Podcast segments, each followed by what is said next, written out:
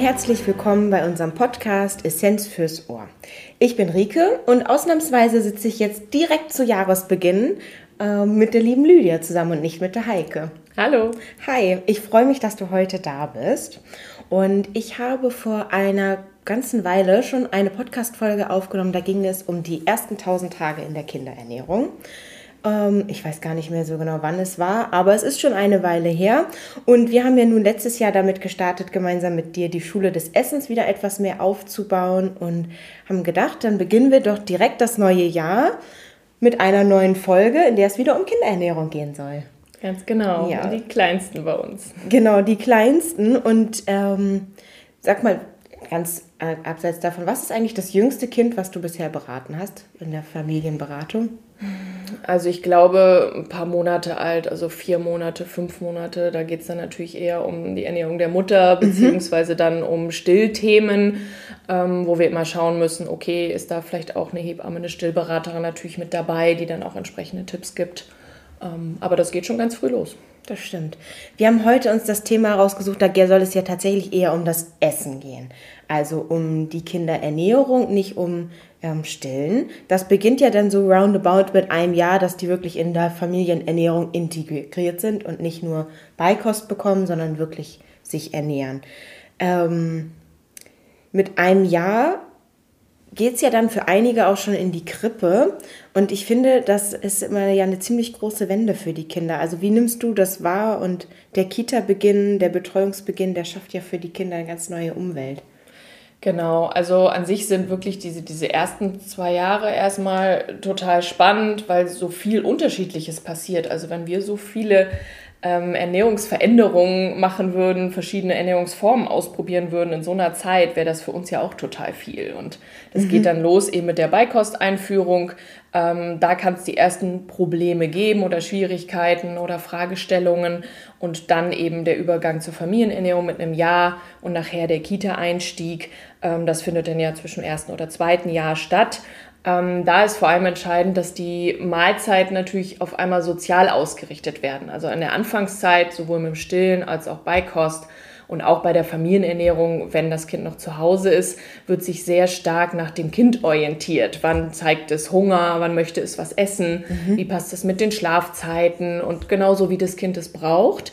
Und sobald es in diese sozialen Gefüge gehen, ob es nun die Tagesmutter oder ähm, ja, die Betreuung dann in der Kita ist, da gibt es eben feste Uhrzeiten, wo es die Mahlzeiten gibt. Das heißt, das Kind wird eben da schon so ein bisschen reingepresst. Ne? Mhm. Es gibt dann eben um halb zwölf Mittagessen, aber das Kind hat vielleicht um elf schon Hunger. Und da geht es dann eben los, nein, jetzt gibt es eben nichts vorher, sondern jetzt wartest du auf die Mahlzeit. Es gibt ja gleich Essen. Mhm. Ähm, und da lernen natürlich die Kinder eigentlich schon so ein bisschen, ja, dass ihr, ihr Hungersättigungsgefühl übergangen wird. Ja. Ähm, und das muss natürlich irgendwo in einer gewissen Grenze bleiben, weil eigentlich sagt man, Kinder haben noch ein absolut funktionierendes Hungersättigungsgefühl. Mhm. Wenn die hungrig sind, wollen sie was essen und wenn sie satt sind, hören sie auf bei einem gesunden Stoffwechsel funktioniert das ganz hervorragend. Und durch diese sozialen ähm, Dinge, Mahlzeitenstruktur, fange ich natürlich an, das so ein bisschen zu unterdrücken. Und das, da muss man eben vorsichtig sein, dass man auch ähm, Kompromisse findet. Es gibt dann eben wirklich nur mal noch ein kleines Stück Apfel oder irgendwie sowas vorher. Ähm, aber ansonsten geht es eben um die Mahlzeiten und nicht zu lernen, dann dauernd zwischendurch zu essen. Das ist auch für Kinder durchaus ein Thema. Ähm, Genau, und das dann gemeinsam als Familie eine Struktur zu finden und das Kind da aufzufangen. Also ist das gewissermaßen so der Einstieg in die Betreuungssituation weg von der reinen Familienzeit, ist so der erste Punkt, an dem wir möglicherweise so ein bisschen den Bezug zu unserem Bauchgefühl verlieren könnten. Ähm, kann also auch ein bisschen hapelig sein ein Vorteil davon, wenn die Kinder, also ich kenne das selber aus der Kita, dass die Eltern sagen, ja, der isst das eh alles nicht und ach, das, ja, na, da bin ich ja mal gespannt und in der Kita dann essen das alle anderen Kinder und zack, ist einfach alles mitgegessen, was zu Hause totales äh, Trara wäre, das zu essen. Das ist natürlich der Vorteil von diesem sozialen Gefüge, dass die Kinder einfach sehen, auch die anderen essen das auch. Absolut. Also die Gruppendynamik macht da eine Menge aus. Mhm. Und bei vielen Kindern ist das sehr positiv, dass sie ähm, einfach neugieriger sind oder sich mutiger fühlen. Mensch, wenn die das alle essen, kann das ja nicht schlecht sein. Mhm. Denn grundsätzlich mäkelig zu sein oder bestimmte Dinge nicht zu mögen, was ja auch oft in den Gemüsebereich geht, ähm, ist evolutionär bedingt, ähm, also eine Art Sicherheit, dass eben nichts Schlechtes, Vergiftetes gegessen wird. Weil Gemüse hat ja viel Bitterstoffe. Bitter mhm. ist auch etwas, was Kinder eigentlich erst später mit vier, fünf wirklich gut schmecken können, rein von den Geschmacksknospen. Mhm. Und dementsprechend ist das etwas, was sie oft nicht gerne mögen und da einfach vorsichtig sind. Und da sind wir eben gefragt, oder auch natürlich die Kita oder mhm. die ähm, Tagesmutter, das immer wieder anzubieten, die Neugier zu wecken und zu zeigen, das darfst du essen, du kannst es mhm. probieren, versuch's mal und eben auch sehr kreativ zu sein, was die äh, Darreichungsform betrifft. Also eben mal roh, gekocht, als Soße. Also da kann man natürlich ganz, ganz kreativ werden. Und das ist eben auch wichtig, das zu zeigen und je offener die Kinder werden, Dinge auszuprobieren, umso besser und so mehr Chancen habe ich auch. Mhm. Ich finde, in der Vorbereitung jetzt auch zu diesem Podcast ist mir das auch ganz bewusst geworden. Wir essen ja alles Mögliche einfach so, weil wir das Gefühl haben, so, oh, was koche ich dann heute nochmal eben? Aber für die Kinder ist ja wirklich im Zweifelsfall alles, was sie essen, immer neu. Also die kennen das nicht. Das wäre, als wenn wir in ein fremdes Land fahren und jeden Tag was vorgesetzt bekommen, was wir noch nie gesehen oder gegessen haben. Also es ist ja immer wieder echt so ein, oh, kann ich das wirklich essen? Bekommt mir das? Oder also weiß ich ja nicht, habe ich so jetzt noch nicht gesehen. Es ist ja immer wieder wirklich was Neues. Das vergisst man, finde ich, als Erwachsener relativ schnell, wie einzig oder wie neu einzigartig das für die Kinder das ja ist. Die entdecken das alles zum ersten Mal. Absolut. Und es ist mhm. super unterschiedlich, wie Kinder damit umgehen. Viele finden das eben total spannend und mhm. haben da echt Bock drauf. Und ja, andere sind einfach sehr, sehr verhalten und ähm, ja, da gilt es einfach sehr, sehr viel auszuprobieren. Deswegen gibt es auch so, so wenig richtig und falsch. Und in dem und dem Alter mit vier muss er doch die und die Lebensmittel schon kennen und essen. Mhm. Das ist so unterschiedlich und da muss man einfach individuell schauen, wie hat man auch angefangen, ähm, wie lief gegebenenfalls eben auch dann die Einführung bei der Beikost. Ähm, ja, das, das mhm. ist einfach eine ganz bunte Ernährung anzubieten, ist, glaube ich, wirklich der, der Schlüssel. Und da gibt es eben ja auch ein, ein Modell, mit dem wir gerne arbeiten. Das nennt sich das Modell der geteilten Verantwortung. Mhm. Klingt jetzt erstmal so ein bisschen starr, aber es geht darum, dass die Verantwortung geteilt wird. Das heißt, dass ich nicht als Elternteil den kompletten Verantwortungsbereich habe, sondern ich habe, sagt man in dem Modell, drei feste Bereiche. Und zwar ist das einmal was biete ich an? Also ich entscheide als Eltern, was auf den Tisch kommt. Mhm. Ähm, das macht natürlich immer Sinn, gerade auch bei den Hauptmahlzeiten, wenn eine Komponente dabei ist, wo ich weiß, das mag das Kind auch. Dass es immer auch einen sicheren Hafen hat. Okay, wenn ich mich an die anderen Sachen nicht traue, kann ich das auf jeden Fall essen, kann davon auch satt werden. Aber dass man ansonsten sehr, sehr bunt anbietet, auch mit Dingen, wo man weiß, das mag es vielleicht noch nicht, um eben immer wieder Reize zu schaffen, die Neugier zu wecken. Mhm. Und das Kind kann dann auswählen, ähm, wann gegessen wird. Das heißt, wir entscheiden auch, wann es die Mahlzeiten gibt ähm, und auch wo gegessen wird. Das ist natürlich gerne am Essenstisch, dass sich die Familie dort auch versammelt, gemeinsam isst, so viele Mahlzeiten wie eben im Alltag der Familie möglich ist. Ähm, äh, damit eben auch diese Situation eine positive ist am Esstisch. Wenn jetzt eine Situation schon da ist, ob nun, weil das Kind einfach viel zu wenig isst, was vielleicht schon der Familie aufgefallen ist, Untergewicht hat oder in die andere Richtung schon an der Grenze ist zu einem Übergewicht oder andere Problematiken vorliegen, dann kann das zum Beispiel auch eine Möglichkeit sein, das Wo ähm, aktiv zu ändern. Also zu sagen, jetzt machen wir eben mal im Sommer das Picknick draußen oder auch im Winter einfach auf dem Teppich im Wohnzimmer ähm, oder es gibt mal den Pizzaabend vorm Fernseher. Grundsätzlich sind das natürlich Dinge, wo man sagt, hm, das sollte man eigentlich mhm. nicht machen, weil das Kind sich aufs Essen konzentrieren soll, genauso wie wir Erwachsenen. Mhm. Aber mit diesem Wo esse ich, kann ich natürlich auch mal wieder dieses Esserlebnis gemeinsam, wenn es am Tisch inzwischen vielleicht schon eher so eine problematische Situation ist, wieder auflockern, wieder positiv erlebbar machen, weil das ist einfach ganz wichtig, dass für die Kinder das positiv bleibt, dass sie Spaß daran haben, weil mhm. nur dann kann ich sie eben auch motivieren, wieder eine neue Auswahl zu treffen, die ich anbiete. So, und die Kinder sollen entscheiden, ob sie essen. Also das Kind darf sozusagen entscheiden, esse ich jetzt was von dem Angebot oder auch nicht. und wie viel. Also da geht das Modell schon hin, ganz klar zu sagen, das ist der Teil, den ich als Eltern in der Verantwortung abgebe. Mhm. So, und aus meiner Sicht ist einfach wichtig, wie gehe ich mit diesem Modell um? Heißt, wenn ich neu mit dem Kind anfange, also mit einem sehr kleinen Kind ähm, beim Übergang auf die Familienernährung mit eins, dann kann ich natürlich gut direkt dieses Modell anfangen, damit das Kind das auch lernt.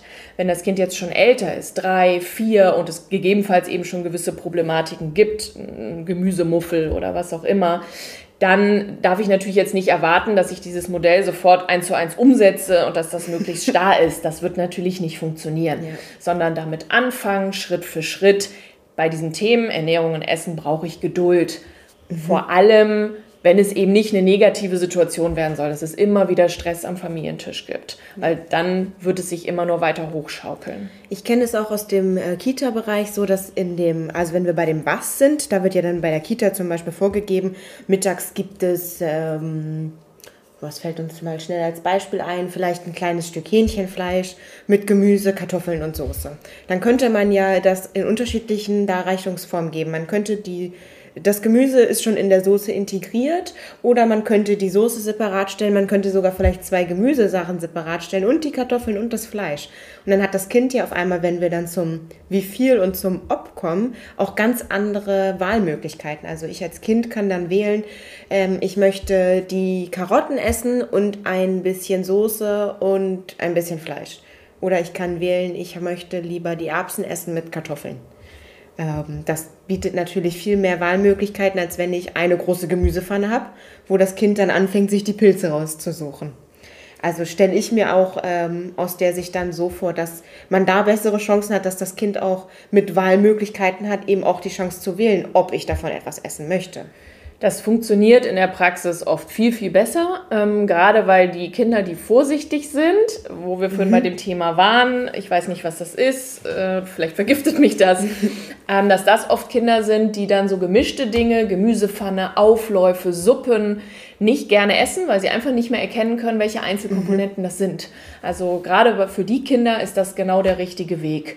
Und ähm, ich kenne viele Eltern, die eben sagen, ach, das gekochte Gemüse ist da nicht, dann ähm, ist da dann höchstens die Rohkost dazu. Ja, das ist ja auch schon super. Mhm. Also ich habe ja sogar eher einen höheren Vitamin-Mineralstoffanteil, wenn es eben nicht weiter zubereitet ist. Ähm, insofern, wenn es mich jetzt als Eltern nicht zu sehr stresst, dann zu sagen, okay, wir essen eben das warme Gemüse als Familie und dann gibt es eben doch nochmal ein kleines Schälchen Gemüsesticks dazu, dann isst er das eher als das warme Gemüse. Mhm. Das können schon Lösungen sein. Genau, dieses, äh, dieser Stress als Elternteil ist natürlich auch der entscheidende Punkt. Ne? Wenn ich die Verantwortung habe für was, darf ich mich natürlich aber auch nicht stressen lassen, ähm, da ein Buffet darzureichen, damit mein Kind möglichst viele Wahlmöglichkeiten hat. Das ist ja auch nicht das Ziel des Ganzen. Nein, absolut. Also das ist natürlich etwas, was oft dann irgendwie empfohlen wird, die, die Auswahl größer zu machen oder die Mutter rennt dann nochmal in die Küche zurück und macht noch was anderes, weil das Kind jetzt lieber Milchreis möchte als eben die Gemüsepfanne. Ähm, das ist nicht Ziel der Sache. Also da sollte man eben schon versuchen, deswegen der Hinweis beim Was, eine Komponente wäre gut, wenn sie dabei ist, wo ich weiß, das Kind mag das. Aber es soll eben nicht zum Familienstress führen, dass dann jetzt immer für drei Kinder werden verschiedene Sachen gekocht und für die Eltern auch nochmal. Weil das wird einfach dauerhaft nicht funktionieren in der Familie. Und das muss eben auch nicht sein. Ähm, genauso wie solche Dinge, ich steche jetzt mit Förmchen dann eben das Gemüse noch aus, damit das Sterne sind und so weiter. Das kann man gerne mal machen. Und wer da Lust und Zeit zu hat, ist auch herzlich eingeladen. Viele Kinder finden das natürlich toll. Ähm, nichtsdestotrotz soll Essen und Ernährung auch immer noch ja, entspannt sein und auch die normale Form gerne haben, damit die Kinder das kennen und ich nicht gezwungen bin, nachher das dann immer in solchen super Darreichungsformen anzubieten, die ich selber gar nicht mehr schaffe. Mhm. Also es geht eben nicht nur darum, das für die Kinder entspannt zu machen, sondern auch für die Eltern. Absolut. Die dürfen da auch hoffentlich entspannt beibleiben. Es soll eine Teamarbeit sein. Also die Kinder mhm. und die Eltern sollen als Team dieses Thema gemeinsam gestalten. Und je älter sie werden, umso mehr kann man sie auch einbinden, wobei man eben auch schon ein dreijähriges Kind super mit zum Einkaufen nehmen kann ich bin selber Mutter, ich weiß, wie stressig das sein kann. Man muss es also nicht bei jedem Einkauf machen, aber mal, damit die Kinder eben auch sehen, wo kommen die Lebensmittel her, was wählt man aus. Ähm, je älter sie werden, kann man sie in die Speiseplanung mit einbeziehen, also ruhig eine Art Wochenplan gemeinsam gestalten und sagen, so jeder ist in der Woche auch mal dran mit seinem Lieblingsessen, aber es gibt eben auch mal die Essen der anderen. Da sind wir dann wieder beim Was vorgeben. Mhm. Ähm, bei der Zubereitung kleine Dinge schneiden können die schon sehr früh, wenn man es ihnen zeigt, oder Sachen waschen. Ähm, und ich habe es ganz oft bei meiner Tochter, dass sie Dinge auf der Arbeitsfläche isst und mag, die sie dann am Tisch eigentlich nicht unbedingt isst. Mhm. Ähm, da sind wir wieder beim Wo, andere Situation. Da ist sie dann vielleicht mutiger ähm, und kann das anfassen und noch anders ausprobieren.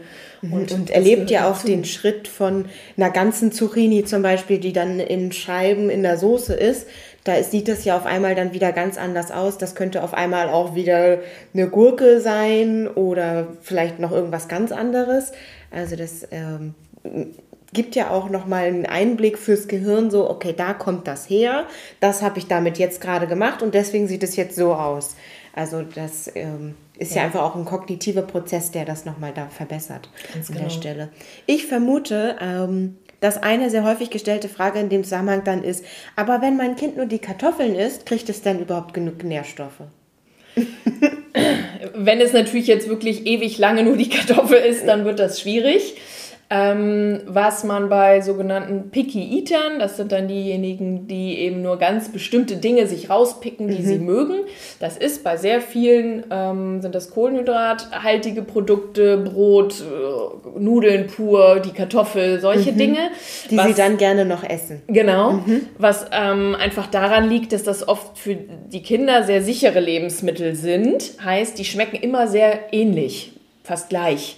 Das habe ich bei einem Apfel, bei einer Paprika nicht unbedingt. Die ist mal süßer, mal bitterer, äh, mhm. mal sauer. Also da kann ich mich einfach nicht ganz so doll drauf verlassen, dass der Geschmack immer gleich ist. Und das ist für gerade die Kinder, die eben vorsichtig sind, oft ein Problem.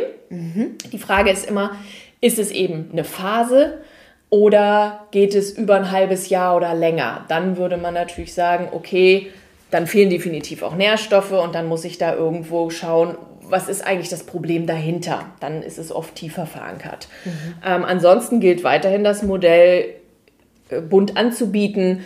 Ähm, was man bei solchen Kindern oft machen kann, dass man in der Gruppe bei den Kartoffeln jetzt als Beispiel, da anfängt, also dass man die Kartoffeln in verschiedenen Variationen anbietet, als Kartoffelpüree, als Ofenkartoffel, ähm, als äh, Bratkartoffeln, als Pellkartoffeln, so dadurch eine Variation schafft, also verschiedene Arten, und auch wieder mehr Angebot mhm. macht und dann anfängt, andere Lebensmittel wieder mehr mit dazu zu nehmen. Und dann würde ja das Kind auch sehen, okay, zu den Bratkartoffeln machen die sich ein Spiegelei, zu einer Pellkartoffel gibt es Fisch mit Kräuterquark und dann ähm, sieht man ja auch gleich wieder, dass dieses bekannte Lebensmittel mit unterschiedlichen Lebensmitteln kombiniert doch auch wieder was ganz anderes bietet. Genau, und auch anders schmeckt. Also, mhm. dass ähm, Dinge zusammen auf einmal ganz toll wirken und ganz anders schmecken, als es einzeln schmeckt. Ähm, genau. Mhm. Und, und das kennen wir ja schon davon, wenn wir ein bisschen Petersilie über Kartoffeln streuen, schmecken die auf einmal ganz anders. Absolut. okay. Das ist natürlich auch, ich finde, äh, sehr spannend an der Kinderernährung, dass man, das sind so Dinge, da denkt man gar nicht drüber nach, weil das machen wir einfach so die Kartoffel, ja, die wird gebraten, dann kommt da noch Zwiebeln dazu, das ist einfach ein Essen fertig. Aber für die Kinder ist das echt manchmal ein Angang, den wir vielleicht einfach unterschätzen an der Stelle und nicht sensibel genug vielleicht sind. Ja, und was ich denke wichtig ist, an sich auch, das muss man früh machen, mhm. dass es gar nicht darum geht, ähm, bei den Kindern schon so früh mit diesen Begrifflichkeiten zu arbeiten, gesund, ungesund. Mhm. Das ist für die Kinder gar nicht greifbar und für uns Erwachsene oft auch nicht. Nur weil etwas gesund ist, habe ich nicht mehr Lust, es zu essen. Mhm. Ähm, das, das ist Beispiel Brokkoli-Pudding. Ja, das steuere ich nachher immer mehr über meinen Verstand gegebenenfalls. Aber mhm. bei den Kindern wäre eigentlich Ziel eher mit Dingen wie frisch oder bunt oder probier mal was Neues, also über solche Dinge zu arbeiten mhm. und ein einzelnes Lebensmittel gar nicht auf so ein Podest zu stellen. Das passiert natürlich oft mit den Süßigkeiten mhm. oder mit dem Nachtisch. Das steht dann auf einem Podest, der Pudding, den will ich nachher haben und muss jetzt davor äh, am besten noch den blöden Brokkoli essen grundsätzlich, auch wenn ich das Modell sehe, das Was entscheiden wir Eltern, aber ob und wie viel entscheidet das Kind, spricht nichts dagegen zu sagen, wenn der Nachtisch jetzt schon auf dem Tisch steht, ähm, ja gut, dann ist es den Nachtisch vorher und ist danach die anderen Sachen. Da haben natürlich viele Eltern die Sorge, dass das genau nicht passiert, sondern es mhm. wird nur der Pudding gegessen und der Rest dann nicht. Das kann auch mal so sein, aber je mehr ich dieses Modell integriere und auch lebe, mhm. umso besser funktioniert es auch, dass das Kind nachher auch die anderen Dinge nimmt, weil es eben gleichwertig ist. Also wenn ich als Eltern es schaffe, gar nicht so viel Unterschied gefühlt für die Kinder zwischen Pudding und Brokkoli zu machen, mhm.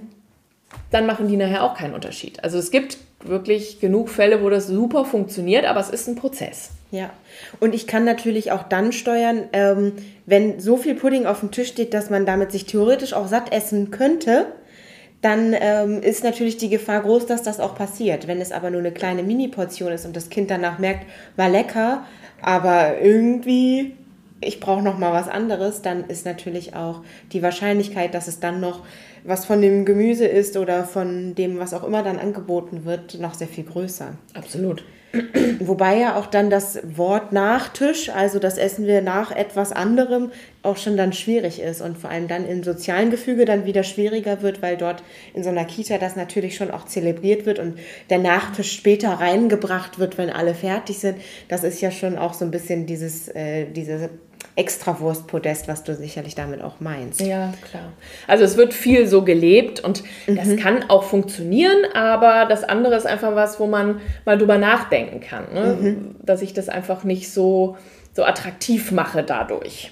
Ja. Ähm, man rutscht natürlich schnell in gewisse Dinge rein. Also ich erlebe das bei Fällen, wenn eben Untergewicht ein Thema ist und das Kind isst aber nur noch Pudding und ähm, Croissant und ich freue mich ja, dass überhaupt was isst und Hauptsache irgendwas kommt da rein an Energie. Mhm. Ähm, den Gedanken kann ich natürlich absolut nachvollziehen.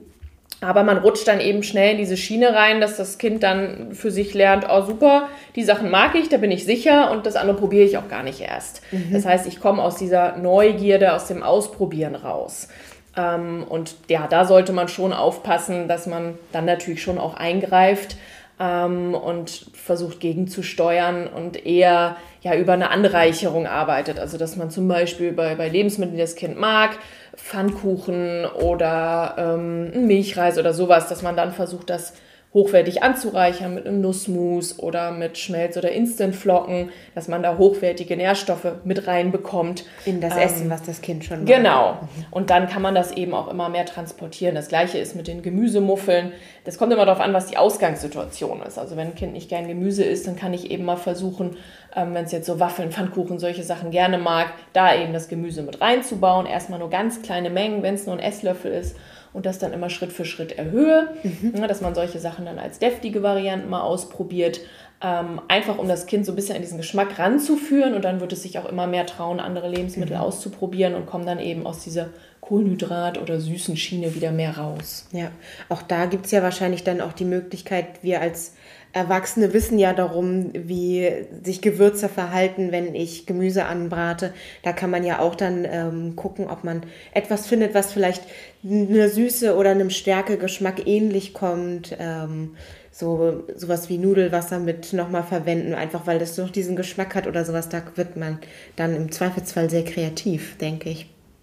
Muss man nur auch ein bisschen Lust drauf haben und motiviert sein natürlich. Ähm, ich stelle es mir sehr frustrierend vor, wenn man halt ewig kocht und sich was Neues einfallen lässt und dann sagt, das Kind mag ich nicht.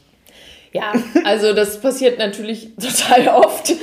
Ähm, und äh, ja, ist auch wieder ein Prozess. Also das gleiche, wenn man mit dem Modell anfängt und Angebote macht, die man vorher nicht gemacht hat mhm. und es wird dann dauernd nicht angenommen, das ist aber leider normal. Da ist einfach viel Geduld gefragt und man darf das als Eltern, was jetzt so dieser Kochaufwand betrifft, einfach nicht persönlich nehmen. Also das fällt mir auch schwer persönlich, mhm. wenn ich mir dann Mühe gegeben habe und dann wird rumgemäkelt oder ich weiß, das wird in der Kita gegessen, aber bei mir zu Hause nicht, weil es dann eben irgendeine andere Zutat ist, die fehlt oder anders zubereitet ist oder einfach nur dieses Umfeld fehlt. Auch das kann es natürlich sein. Mhm.